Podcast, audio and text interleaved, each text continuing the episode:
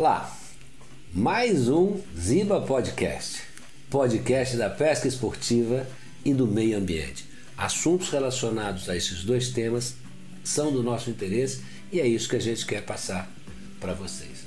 O programa de hoje tem o apoio, né, patrocinado, apoiado pela agência Ziba, onde você pode programar várias alternativas de pesca que você vai ser muito bem recebido lá.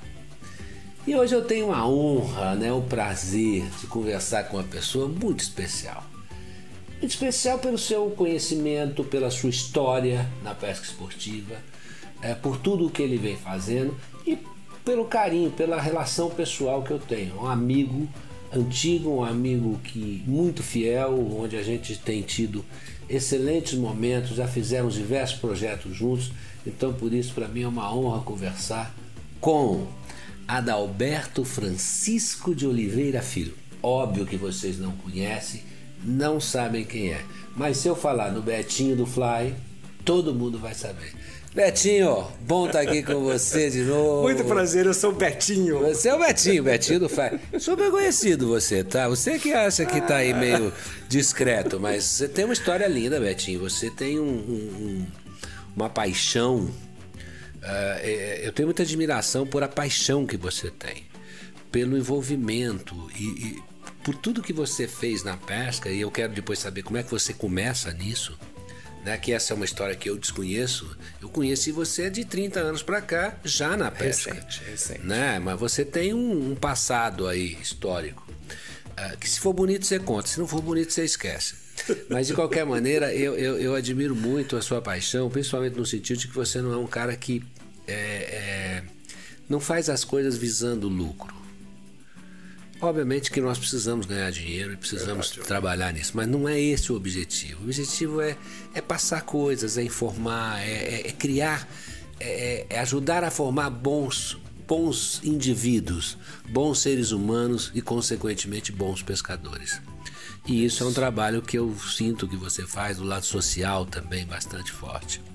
Por isso eu te considero uma pessoa especial. É, eu... Também. É bom falar com gente especial. não dá, né, né? Acho que o mundo não tem espaço pra gente mais ou menos, né, Rubem? Não, eu acho que não. Eu acho gente que mais ou menos tem... não faz o mínimo sentido no mundo. A gente tem que ter vibração, é, fazer as coisas. E, tem que ter, tá, tá, e nós estamos trabalhando para esse segmento. Fazer, fazer segmento fazer, né? ter crescer. nos olhos, fazer com prazer. Então, tudo que eu faço uma intensidade muito grande. Tudo com bom humor, com muita alegria e tem tido bons resultados, graças eu a Deus. Mas fala, fala, eu quero saber agora de você. Se apresenta para o pessoal como você quiser, mas eu quero que você me conte da onde ah. vem esta paixão da pesca. Então, eu sou o Betinho, filho da dona Neide do Dabertão. eu, um dia eu falei isso numa palestra assim. Quem que é o Dabertão? Quem que é Dona Neide? Falei, minha mãe e meu pai, né? Então, a vibração muito grande. Na minha casa, sempre teve essa vibração com a natureza. E quem vibrava muito mais na área da pesca era a minha avó Madalena. Olha só. Tanto é que hoje a minha loja está na Vila Madalena, não é à toa. Tá certo. A minha avó, ela me raptava dois dias antes das férias escolares para levar para casa dela para passar as férias. Você já dava o cano em dois dias ali de Dois escola. dias eu já caía fora e na hora de voltar para casa era uma choradeira. Eu não queria voltar nunca. Por quê? Na minha avó tinha pesca de varinha de mão. Eu, eu, eu ia olhar os anzóis de galho com os meus tios. Tá. Olhar espinhel, aquele monte de pescaria que eles faziam, que eles sobreviviam da pesca, né? Era uma pesca mesmo que eles tiravam o sustento deles da pesca. Ah, tem essa relação então, mesmo de subsistência. De subsistência. O meu avô, por parte da minha mãe, era pescador profissional. E os meus tios, todos eles pescavam profissionalmente. Então era comum eu ver dourado amarrado assim numa cordinha, pendurado ali numa cerca e é, pintado, cara, puta pintado, pacu, que eu só vi pacu dessa, desse calibre bem pouco tempo. Então tudo isso sumiu, né? Na, é, é, daquela época, eu criei um gap é, nesse período que eu pescava com a minha avó, com meu avô, que eles vendiam esses peixes. Você ficava assim, mas meu Deus, como é que. Né? Depois, quando eu vim para a pesca esportiva agora, isso para mim cria um confronto assim, né, muito assustador. Nossa, como se matava peixe naquela época, né? É, tinha. E os, a gente tinha o conceito de que é, os recursos eram, eram inesgotáveis. Quer dizer, naquela época sim, meu pai também. E, e eu mesmo. Você, provavelmente, não sei você, mas não, eu quando comecei a pescar era isso. Até o momento que você acorda, né? Uma malu fala, gente, que bobagem que eu tô fazendo, é. né? Mas dessa época eu lembro de uma coisa, Rubem, é muito legal. Quando a minha avó me chamava, vamos pescar lambari? Meu primeiro, minha primeira noção de pesca esportiva com a minha avó, lá atrás. Vamos pescar lambari? Vamos, vó. Ela se vestia, que era uma coisa assim, era calça, uma saia por, por cima, cima, da, da calça. calça. O interior era muito comum. É, aquela camisa de manga comprida, colocava um pano na cabeça, o chapéu, tinha uma toalhinha no colo para limpar a mão, que ela usava massa, né? Pescava o lambari ali, cortava, limpava a mão. Você fala, meu Deus do céu, que coisa. Então, aquela imagem da minha avó, eu lembro até o cheiro da minha avó. Tinha um cheiro assim gostoso, né? E a gente chegava a 50 lambari, Rubinho. Uhum acabou a pescaria, vamos agora limpar os peixes para a gente fritar. Mas vó, tá dando tanto peixe. Não, amanhã eles vão estar tá aqui, a gente volta para pescar. Ah, vó, mas tá tão gostoso, deixa eu ficar. Bom, então você fica, mas não mata mais lambari. O que a gente precisa para comer tá aqui. Meu Deus era já era já uma semente plantada aí. Que coisa linda. É, da importância de soltar, da importância para manter. É, um dia eu escrevi um artigo para um site argentino chamado Fly Dreams, as coisas. E eu escrevendo isso me emocionei de lembrar dessa história com a minha avó. Vó Madalena, que coisa que maravilhosa. Muito bom, muito bom saber disso, é. dessa origem e que ficou marcada, né? Ficou marcada, nunca mais esqueci disso. Mas você, você, vamos dizer, tá bom, você, você vem na pesca, essa história, essa coisa da origem sua, né, de familiar, em algum momento você começa. Você, quando começou a trabalhar com a pesca, você já pescava esportivamente aqui ou ainda não? Já.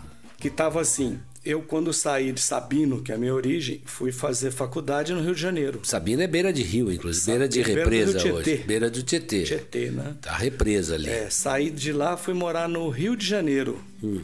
Aí tive contato com a pesca de praia. Para mim era uma coisa assim exótica, né? Água salgada, pescar de praia. E lá no Rio de Janeiro eu já comecei a me interessar pela isca artificial. Tá. Aí quando vim para São Paulo, aqui em São Paulo estava muito mais acesa a chama do, da isca artificial. Eu comecei a curtir aquilo, a gente começava a ver aquelas iscas importadas, bonitas. Aí eu comecei a ir para o interior, na minha família em Sabino, e já levava a isca artificial. Perfeito. Esse fascínio foi crescendo de um jeito chegou um ponto que eu já não conseguia mais eh, voltar. E eu queria cada vez mais me aprofundar. E aí foi onde eu conheci um programa, tinha um cavalheiro que apresentava um programa na televisão. Né, que fazia a gente acordar de madrugada. Não conheço, não. Aí eu me interessei não totalmente conheço, não conheço esse caboclo, não. Então, depois acabei é... virando amigo dessa pessoa e então começou por aí, né? Que bom que eu, que eu pude influenciar você de alguma forma, né? Que eu contribuí, muito, que eu ajudei você a iniciar nisso. E aí você montou a sua primeira loja? Não, ainda eu... levou tempo. Foi tempo ainda, porque eu aí todo mundo dizia que eu tinha uma pegada de flyzeiro.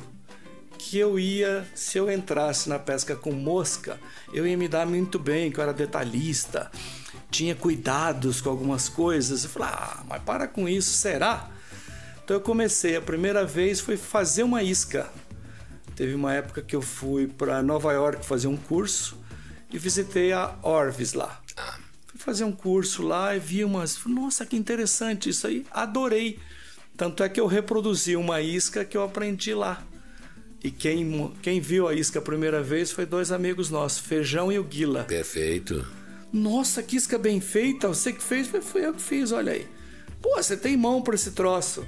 Aí eu comecei atando primeiro para depois entrar no fly. Fui fazer curso com. Fiz um curso com o Tati. Perfeito. O argentino. Argentino. Depois fiz um outro curso. Ah, depois fui para Espanha. Na Espanha fiz mais um curso. Depois voltei para os Estados Unidos, fiz outro curso. Depois teve aquela vez que você trouxe o Mel Krieger. Mel Krieger. Para cá, então meu, foi muito meu instrutor mesmo, legal. Que trouxemos para uma clínica então, aqui. eu só entrei mesmo assim como empresário em 1999. Ah, já, o programa já estava aí, já fazia oito anos. 99. Eu queria fazer alguma coisa ligada à pesca. Eu estava saindo do mercado financeiro, né? E queria fazer algo em meu benefício, não mais em benefício dos outros. Como você, eu sou mercado financeiro. Somos de origem, exatamente, da mesma Trader, origem. mesa de operações. Então eu queria fazer algo diferente. Então fui para a pesca esportiva e quis fazer algo diferente do que existia. Perfeito. Eu fiz uma loja especializada em fly. Eu conheci ela. 99 no Jabaquara. Conheci ela. Sujei seu tapete, inclusive, com um produto que ah, eu é levei para limpar a linha de fly. Eu lembro Produto à produto. base de mamona que a gente estava experimentando. Ele até limpava a linha de fly, mas ele ressecava ela também. e ao cair no chão, Manchou. ele manchou seu carpete E todo. era novinho, né? Eu me lembro até hoje. Foi, disso. 99, por aí, né? Até hoje. Ano desse, 2000, desses, 99. Saí correndo lá, fingindo que não foi comigo a coisa. É verdade. Mas que bom. Foi e daí, aí. bom, aí você caminhou bem, aí, bom, aí a loja desenvolveu e você hoje, até hoje, você tá com a loja e cada vez melhor e, e tudo isso. Dali você caminhou, fiz TV. Porque você começa praticamente no Fly, então, né? E eu começo no Fly, eu não abri nada. Tirando a sua origem, o resto É, foi Fly. Foi Fly, você foi por uma começou- área que eu dominava, mas não dominava 100%. Tanto é que eu continuei estudando, até hoje aprendendo, né? Foi nessa época, 99, 2000, ano 2010 fiz TV. A Fez TV foi em 2010? 2010. 10, Já tá com 11 anos quase 11 anos a Fez TV. É, mas aí a Fiz TV me chamou, queria fazer um programa de fly e fazer moscas. Falei, vocês estão tudo louco. Imagina, ninguém vai assistir esse troço. Não, não, não é preocupação sua. É, você vai receber um salário. Ah, tem chance de fazer sucesso esse programa. Agora passou a ter chance. Primeira vez que alguém me chamava para fazer alguma coisa. Agora, pagava, né? lógico. Eu falei, poxa, que legal. Então lá se vão 11 anos aí de Fish TV. E nessa época também começaram as coisas com o lado político né, da pesca esportiva, que a gente via também que todo mundo falava as coisas, mas ninguém queria fazer nada É, trabalho. tinha esse lado também, né? A gente estava até. eh, Enfim, sei lá, eu sempre, sempre me envolvi com esse lado, mas sempre vi falhar também. Sempre via dizer, a criação de alguma coisa, associação, algum vínculo, alguma coisa, Não mas vingava nada, né? rapidamente a coisa saía. É Zé. porque as pessoas tinham um conceito que eles iam ganhar dinheiro com isso, né?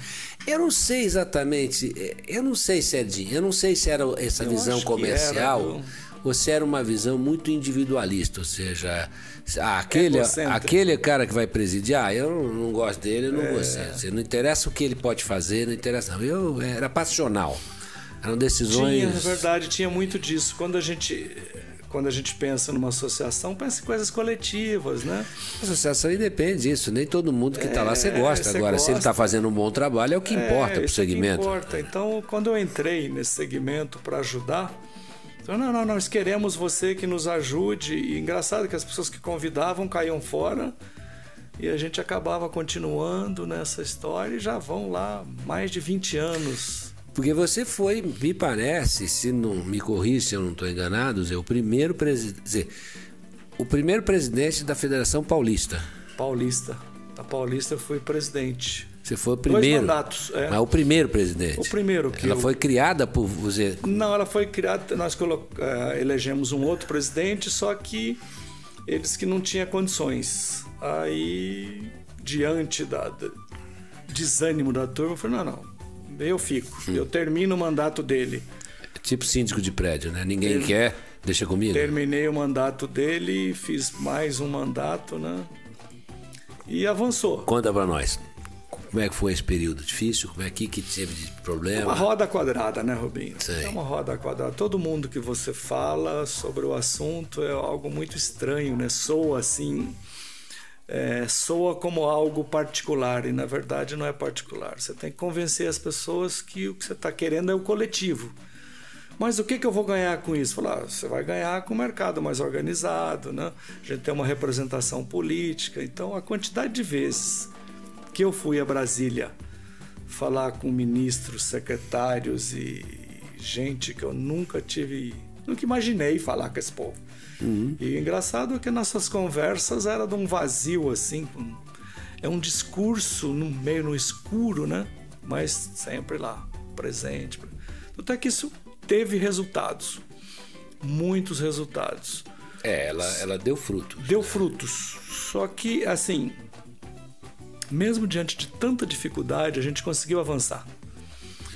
Porque entrou a ministra, saiu ministro e a gente teve forte, construímos relações em Brasília, né? Com, e hoje muita gente que está lá já foi do nosso relacionamento, até que a gente quando consegue algo, a gente tem uma demanda, vai direto na pessoa, eles já sabem do que a gente está falando.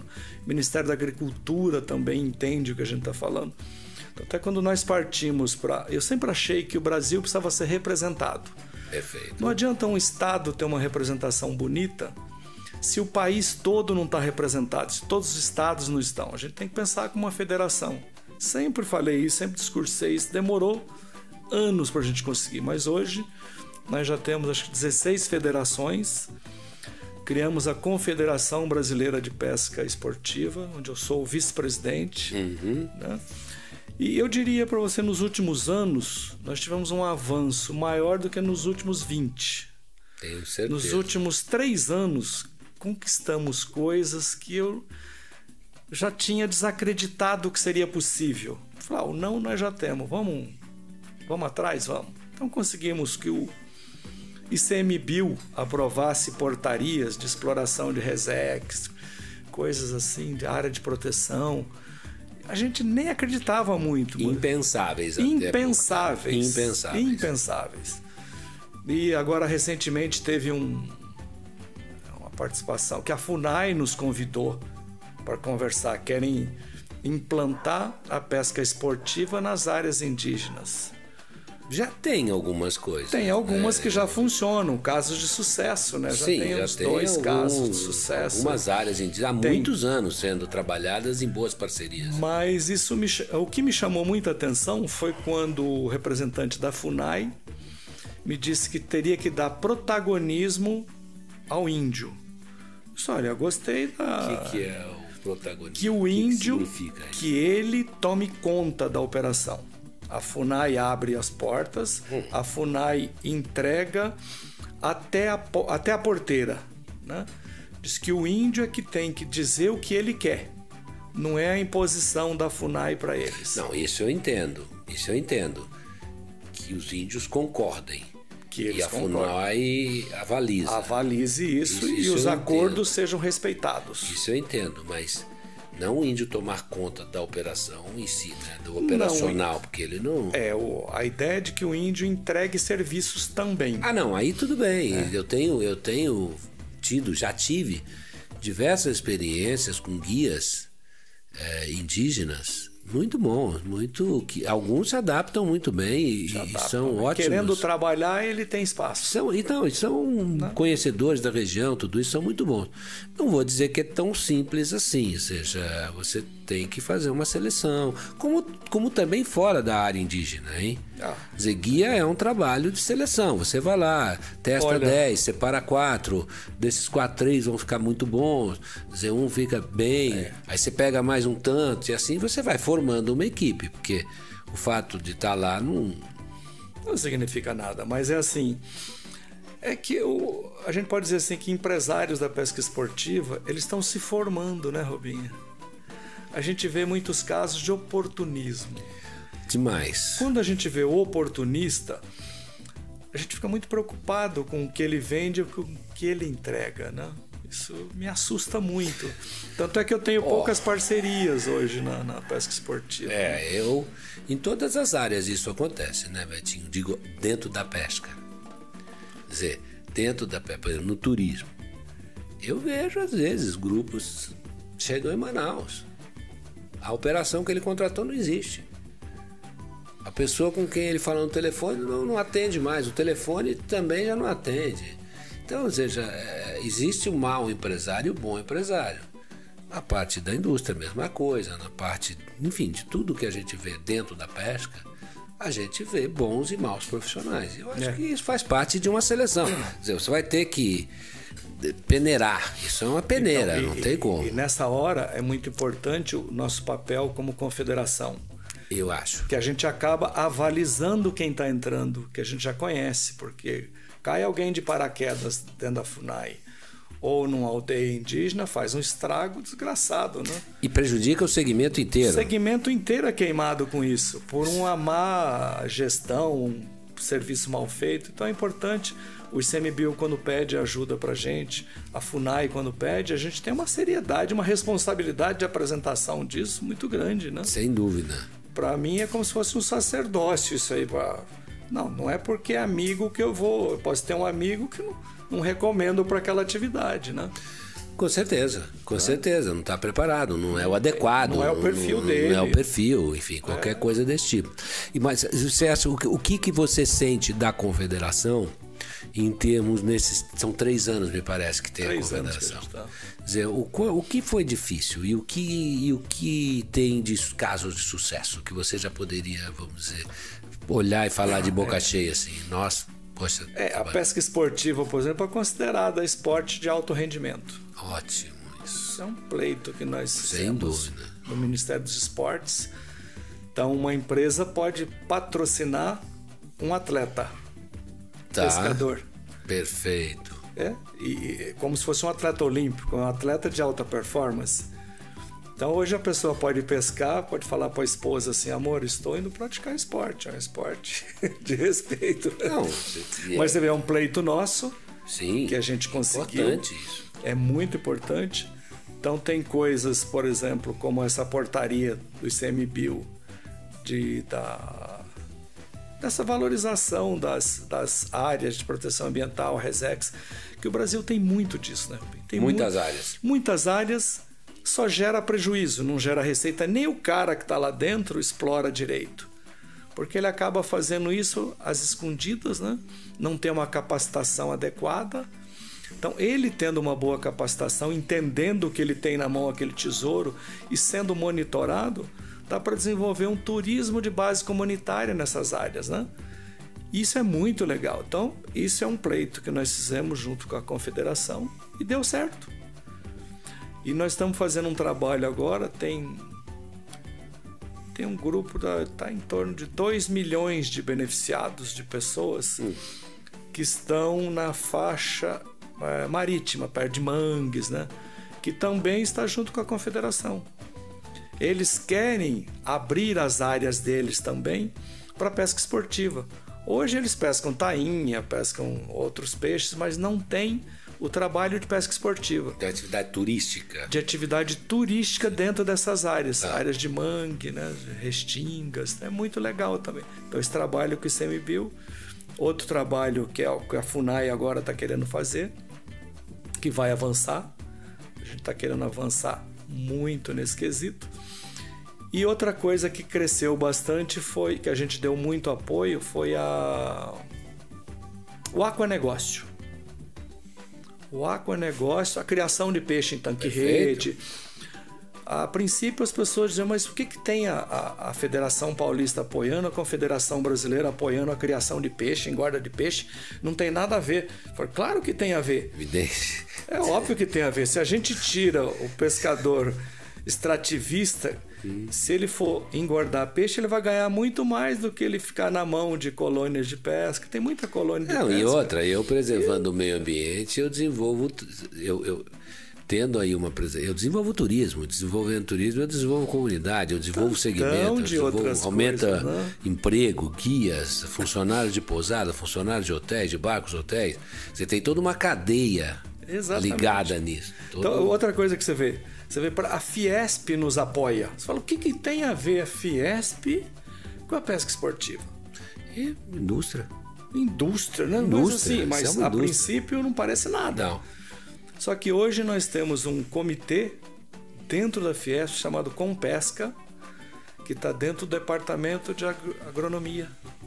Olha só. Temos ali, nós sentamos para conversar o atuneiro, o enlatador de sardinha, o aquarista, o aquicultor, é, tem toda a cadeia tá ali junta, né? Todo, todo, todo elo que envolve a cadeia de, do pescado tá ali junto. Então tem avanços maravilhosos. Não, que bom. Inclusive, deixa eu só falar uma coisa de. É, a gente deve muito a aquicultura no estado de São Paulo deve muito a um cara chamado foi esses dias embora o Bruno Covas. Bruno Covas. Ele esse, ajudou. Esse cara, quando a gente não conseguia avançar no licenciamento ambiental, o governador falou: "Olha, Bruno, você tem que assumir isso aí com o pessoal da para que isso saia". O Bruno botou todo mundo dentro de uma sala, jogou a chave fora e falou: "Vamos resolver esse assunto aqui agora". Foi ele que encabeçou as coisas com o jeitinho dele.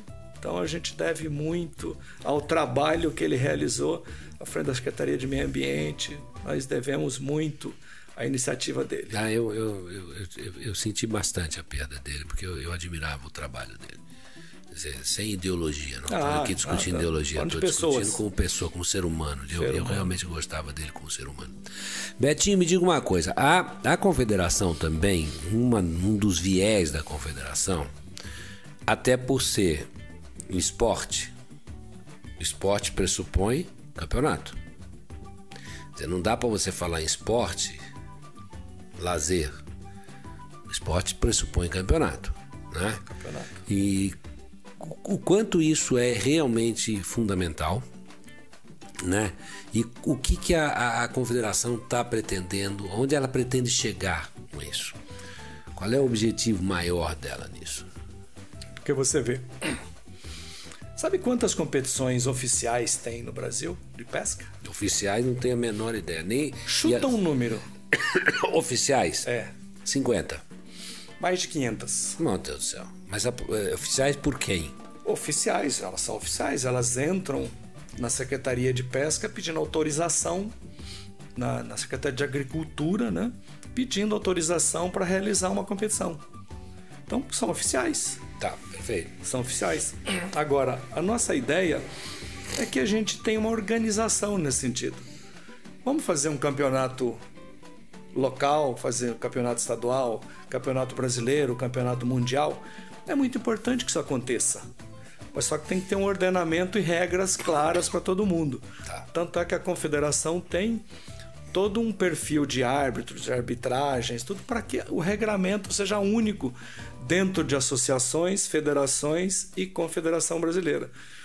Porque veja você, qual é a grande dificuldade hoje na organização de, um, de uma competição? Patrocínio. Com certeza. Você precisa ter, ter prêmios. É. Você quer ter prêmio. Aí você fala para mim, eu sou dono de, um, uma fábrica de carros. Por que, que eu vou dar um carro para para ser sorteado numa competição de pesca? Qual o meu retorno? Qual é o meu retorno em cima disso, né? Então, é, vamos colocar nas revistas. Não, não tem que ser assim. Então hoje tem um canal de pesca esportiva. né? Então vamos fazer um acordo. Você vai patrocinar aqui. né? Então nós vamos cobrir esse campeonato. A- TV vai cobrir esse campeonato. É como se fosse um campeonato de futebol. Ah, de tênis, de basquete. Vai qualquer estar lá na coisa. camisa o patrocinador, os prêmios que vão ser sorteados ou que vão ser para os ganhadores, para os principais. Então, um campeonato que gere recursos, ou seja, gere uma cadeia de produção geral, né? Não fica aquela coisa, ah, vou pegar um peixinho aqui, vou soltar ali e vou participar do sorteio de ganhar uma carretilha, uma vara. Não, tem que ter prêmios consistentes, né? E fazer com que esse campeonato vá para o mundo, ou seja, levar o Brasil para o mundo, né? Tem uma coisa consistente, porque nós temos as maiores áreas de pesca do mundo e espécies de peixes, né? Não tem dúvida. Se falar de, só de costa, então, pelo amor de Deus, é um absurdo, né? É, o que eu digo, nós temos hoje, só para você ter um número assim, pô, é, só o Rio São Francisco tem mais espécies de aguadores do que a Europa inteira somada. Pois é. Só o Rio São Francisco. Quer dizer, não há nenhum país no mundo que tenha perto. A Austrália é um pouco mais, mas fora. E mesmo assim está longe do Brasil. No Brasil tem de água doce quase 2 mil e quase 3 mil espécies de peixe de água doce. Verdadeiros absurdos é. de números para você comparar com o mundo, né, Rubinho? Então fica muito. É, é, é um potencial monstruoso, mas ao mesmo tempo, se não for trabalhado, então, é que é, o Brasil. É jogar fora. O Brasil precisa ver a pesca esportiva como um negócio. É, uma vez eu fui visitar um ministro, quando a gente foi lançar a TV, preciso até contar esse caso, porque merece. Uhum. O dia que você encontrar com ele, você xinga ele, tá? Encontrei o ministro, fui lá, ó, ministro, vim aqui te apresentar uma. Vai ser lançada uma TV de pesca esportiva. Aí deu um clipe para ele ver, ele olhou assim, falou, nossa, mas isso é de brasileiro? Eu falei, é, ministro, brasileiros que estão investindo na sua pasta que o senhor é ministro. Que coisa, hein? E aí ele ficou muito surpreso com aquilo, falou, mas a pesca esportiva não é um esporte de rico? Eu falei, pois é, ministro, é um esporte de rico. Nós não queremos dinheiro do governo, nós só queremos um ordenamento para a pesca esportiva. É a sua pasta, isso que eu espero contar com o senhor. Depois nós tivemos alguns escândalos com ele que mas para você ver a resposta que eu outra vez nós vamos organizar que você participou da Conferência Mundial de Pesca Recreativa. Participei. Eu era do comitê científico. Você foi nosso representante para dar a bordoada, né? Sim.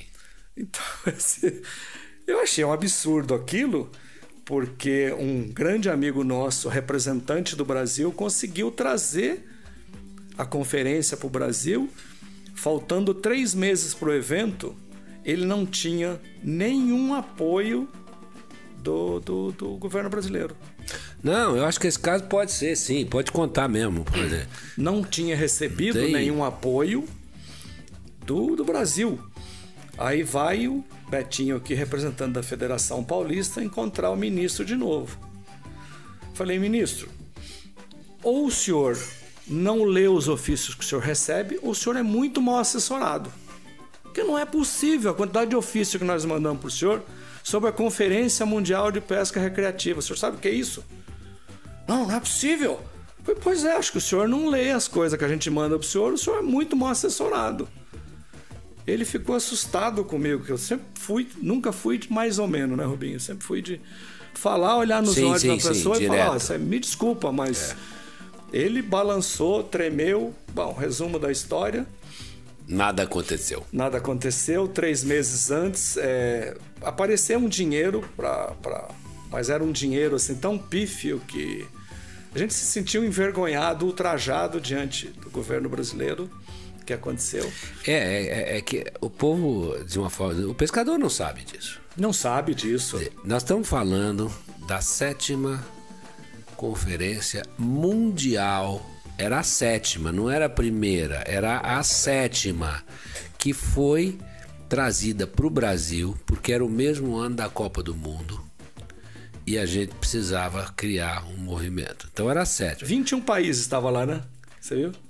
130 estrangeiros de 21 países. 21 países. 130 lá. estrangeiros de 21 países vieram para esta conferência. Pois é. Uh, tinha palestrante dizer, do mundo todo. Dizer, palestrante da Oceania, palestrantes da América do Norte, palestrante da, da, da Ásia. Impressionante. E tinha, e eu tive o privilégio de palestrar para a América do Sul e América Latina, representar a América do Sul e América Latina devia ter meia dúzia de brasileiro lá. Contando eu, você, esposa, namorada, enfim, amigos.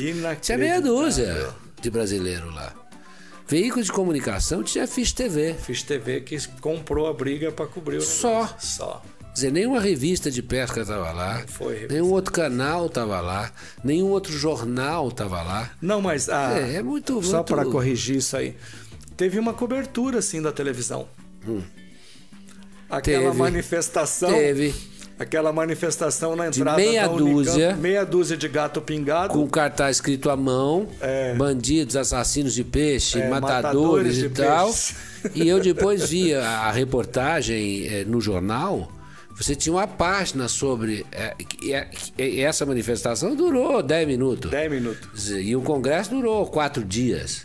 né? Com tudo isso. Quer dizer, o jornal tinha uma página inteira sendo Nossa. quatro linhas da confederação e o resto tudo com fotos enormes da da, da, da, Absurdo um negócio desse. da, da daqueles meninos lá com aqueles cartazes na mão do protesto. É, o entendeu? Dizer, fotos e, não- e a confederação nem foto tinha, tinham quatro, cinco linhas. É, conferência. Dizer, É muito difícil se você não tiver apoio. E eu acho que este é o papel Das confederações e que a confederação pode cumprir e deve cumprir. Sim. Quer dizer, o, o, o segmento não vai crescer se não tiver um papel forte, porque as ações individuais não levam a lugar nenhum.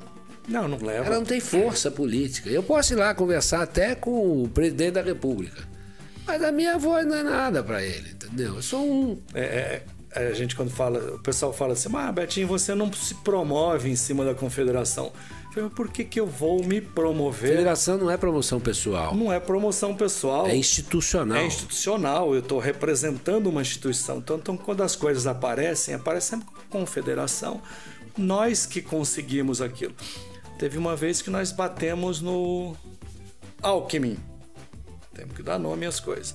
Tava tudo certo. Ah, mas você não deu o nome do ministro. Você não deu o Era o do... Crivella. Ah, imaginei. Era o eu ia perguntar se ele rezava que foi o um único ministro, basicamente, né? Que teve mais dias lá. Eu gostei mais muito dias. do, eu gostei muito do Não, o Gregolin, que esse foi a, que, que fez aquele queria. evento de ordenar, de tentar ordenar a pesca. esse- Eu gostei muito do Gregolin. Esse sim foi. A partir dele, nada mais. Daí pra frente É, a, a única coisa- referência que a gente tinha é do Gregolin. Mas então essa foi essa barbárie que foi, aconteceu depois, um brigando com o outro por causa disso. Mas em São Paulo a gente queria proibir o abate de dourado. Nós praticamente não temos dourado mais em São Paulo. quase nada. Conversamos com o governador Alckmin, ele apoiou a ideia, os deputados estaduais apoiaram. Bom, resumo da história. É, tinha uma lei para não liberar, é, era uma moratória do abate do dourado. Aí, de repente, ele autoriza, ele não, não aceita a moratória. É, faltava. Foi a primeira vez que eu vi o contrário vencendo. Porque faltava estudos. Então, quando falta estudos, Você proíbe. você proíbe. Sim. Não, ele fez o contrário. Falta estudo, você libera. É uma inversão de valores. Porque não precisa estudo depois. Não vai precisar o estudo, porque não vai ter o peixe. eu falei, ô, Não vai ter Aí nada. todos nós fizemos, é, escrevemos sobre o assunto, fizemos críticas à postura, né? E não é desse jeito. Então a gente não tem pesquisa, a gente tem coisas isoladas. Né? Mas recentemente eu vi, fiquei bastante feliz de ver duas represas aqui em São Paulo, cujo tucunaré não é daqui, foi introduzido, mas introduzido há muito tempo. E os municípios entenderam a importância dele como propagação de turismo, como um atrativo turístico e proibiram a matança. Então, isso é trabalho de federação e associações, Rubinho. Com certeza. Vai lá, convence o prefeito, explica para ele o que é, conversa com deputados. Eu já fui pescar tanto com deputado, eu nunca discursei sobre esse assunto. Você nunca ouviu falar que eu Não. fui pescar com deputado, mas vivo pescando com deputado, conversando. Tem deputados hoje que defendem a pesca esportiva com unhas e dentes. Porque lá atrás nós fomos com eles trabalhando, fazendo essa base. Ah, você vai dar entrevista na TV Assembleia? Vou, vai lá na TV Assembleia. Vai lá, põe paletó, gravata, vai bonitinho lá. Ah, você tem que ir numa audiência pública. Vou lá, estou lá presente. Então hoje a gente já vê muitos deputados contaminados com a ideia da pesca esportiva, né? E é isso que nós somos. Nós não temos, infelizmente, não temos muitos representantes da pesca esportiva. É. Cada vez que a gente tem que É. construir um trabalho, ele é demorado, né? Então esse trabalho de formiguinha de cidades, a gente vai. Então você vê o nosso presidente da federação vai às vezes no Mato Grosso, vai para outras cidades viajando, vai lá, dá palestra, conversa. Então é esse trabalho que a gente tem que fazer. Antes eu estava muito sozinho. Hoje a gente já tem federações pelo Brasil todo É, Vocês aí. têm já um número Um crescente. número E representativo. uma confederação que está atuando, né? atuando, que está mexendo. tá né? atuando. A gente, nosso diretor executivo aí é É, ponta firme. ponta firme. Não, ele é ativo, ele é Ele é dinâmico ativo. e, e Bate pesado quando Bate precisa. pesado. Da gengiva para baixo, é canela para ele. Saindo um pouco desse meandro né, político, que é super importante, eu acho que a gente tem mais é que tá sabendo, e o povo não sabe disso. Não, não, não sabe, sabe o que está acontecendo. Mas vamos voltar um pouquinho. Eu só queria que você me desse uma ideia. Como é que está o Fly no Brasil? E qual é a perspectiva? Você, como é que você. A sua análise do Fly. O que, que é o Fly para você? O que, que, que, que é esse estilo de pesca? O que, que ele significa? Então, a, a primeira coisa que eu tenho feito Rubinho, nos anos é assim: o que, que é o fly para você? Eu falo, o fly é uma, é uma pesca caipira, é uma varinha de pesca caipira com uma linha mais metida a besta, mas é simples de usar. E aí as pessoas começam a ver aquilo como uma beleza plástica, né? E aí você vê aquela plasticidade e as pessoas começam a se interessar por isso. E o mais interessante é o crescimento do público, mulheres e crianças. Graças a Deus, eu fico tão feliz. Sem dúvida. Tanto é que hoje já não sou nem mais Betinho, já virei tio Betinho, né? Tanto é a criançada que me pergunta de coisas. E eu vejo o crescimento pela minha empresa. A quantidade de vendas que vem crescendo ao longo do tempo, né? Clientes novos de entrada. Agora, não, não acredito que a pesca com mosca ou fly vai crescer tanto assim. Mas é um mercado novo pra gente, né, Rubinho? No Sim. passado, quando nós começamos, as pessoas discursavam que fly era o último estágio da loucura. É. Então, nós combinamos de nunca mais falar essa frase. É verdade. Porque é um absurdo isso. Uma criança não pode começar, a mulher não pode, né? Por que, que não pode ser a porta de entrada? Aí é ótimo. Eu acho que é uma pescaria, é mais uma opção, é, é Então. uma janela a mais que você tem. Tanto é que eu tenho, ao longo do tempo, eu venho tornando cada vez mais simples.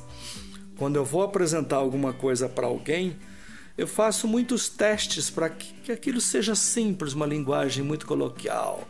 É, não ter termos de anglicismos a esses exageros todos. Não, colocar de forma bem simples, para que a pessoa entenda e desperte o interesse.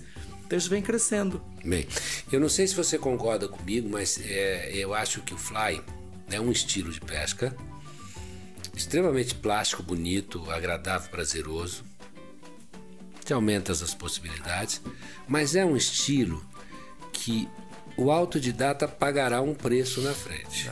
Quer dizer, é, você simplesmente olhar alguém pescando de fly e tentar imitar, fazer igual que ele está fazendo, de uma forma sem ter um bom curso, um bom fundamento do porquê que aqueles movimentos acontecem, dos conceitos de física, de mecânica, eu acho que ele vai pagar um preço na frente, porque ele vai criar vícios e vai ter dificuldade de autocorreção.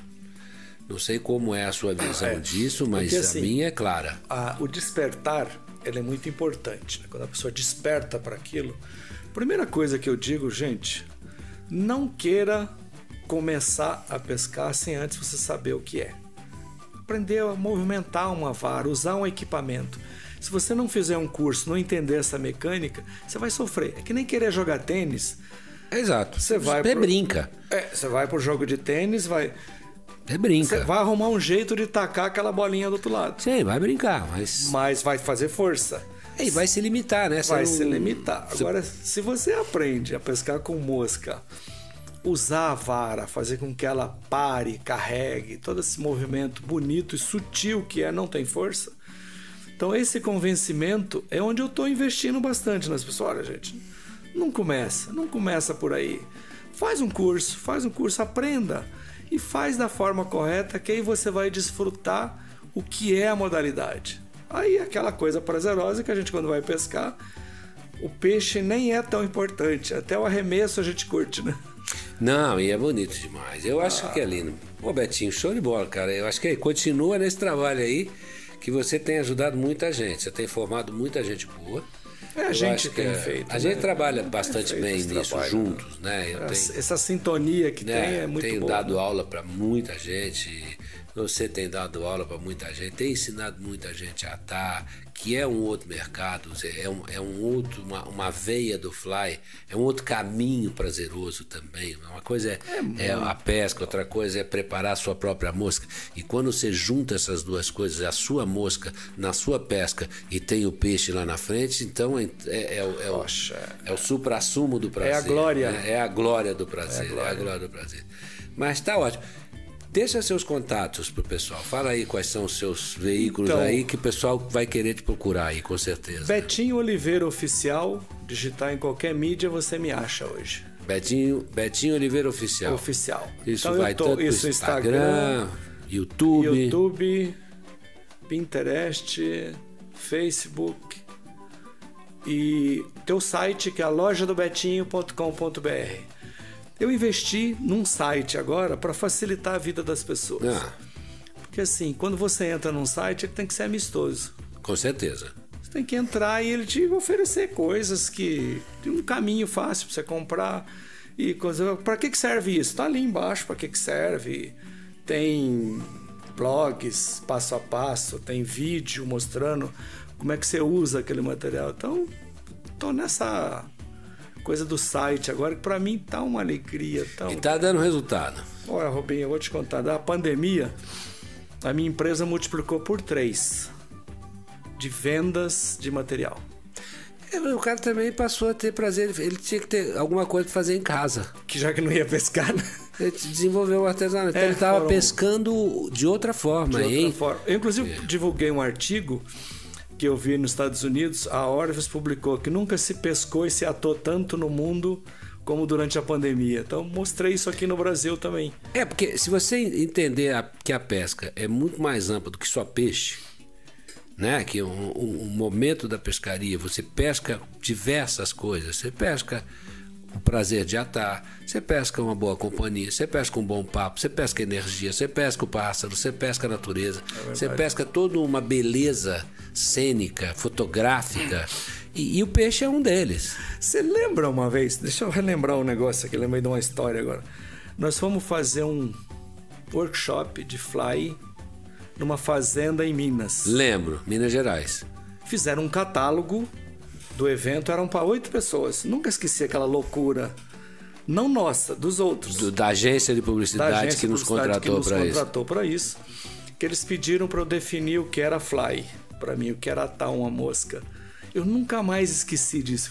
Falei aquilo e tornei isso uma define para nós. Uma definição, Define né? Define para gente. Que encerrar. quando o, o, pescador põe na morsa um anzol para atar uma mosca, ele já não está mais ali. Ele já saiu daqui, já foi para o rio, ele sente o cheiro do mato, o barulho da água e imagina já o peixe abocanhando a mosca dele. Então não é incomum você ver o pescador com um sorriso enguiçado no rosto. Esse cara, ele não está ali mais atando mosca, ele está em estado de graça. Ele já está vivenciando. Ele está rezando ali, né? Então, quem fuma, eu já vi isso, as pessoas acendem um cigarro, põe no cinzeiro, ele queima. E ele não fuma o cigarro e ata a mosca. Cigarro e queima inteirinho. Queima Tá todo focado ali. tá, tá atando a isso, que é muito legal. Mas que bom, cara. Olha, foi um bom, sempre. Tá com você é sempre prazeroso. Esse papo assim mais é, estruturado, não estruturado, solto, mas sobre um tema temático né? Que a gente está trazendo para o podcast. Acho que é a primeira vez que a gente sente, porque poucas vezes a gente teve a oportunidade até de pescar junto, acho que foi uma vez. Não, ou, nós. Ou Demorou duas, 15 anos para a gente pescar saiu, a primeira vez, que a gente jurou que ia pescar vez. uma semana, lembra? É. Aí e... conseguimos pescar um dia. Um dia. Aí os americanos queriam Tomaram. pescar meio-dia com você, meio-dia é. comigo. Então a gente tem muito contato, mas pouca profundidade nesse sentido. É e hoje foi para mim foi muito gostoso, muito bom. Também. Super obrigado. Eu que agradeço. Conte carinho, sempre, sempre, com o nosso podcast aqui que vai estar aberto para boas obrigado, ideias, para bons temas. Carinho. Viu? sempre aí também, sempre à disposição, sou muito acessível a todo mundo, né? Obrigado, cara. Show de bola. Grande abraço. Abraço.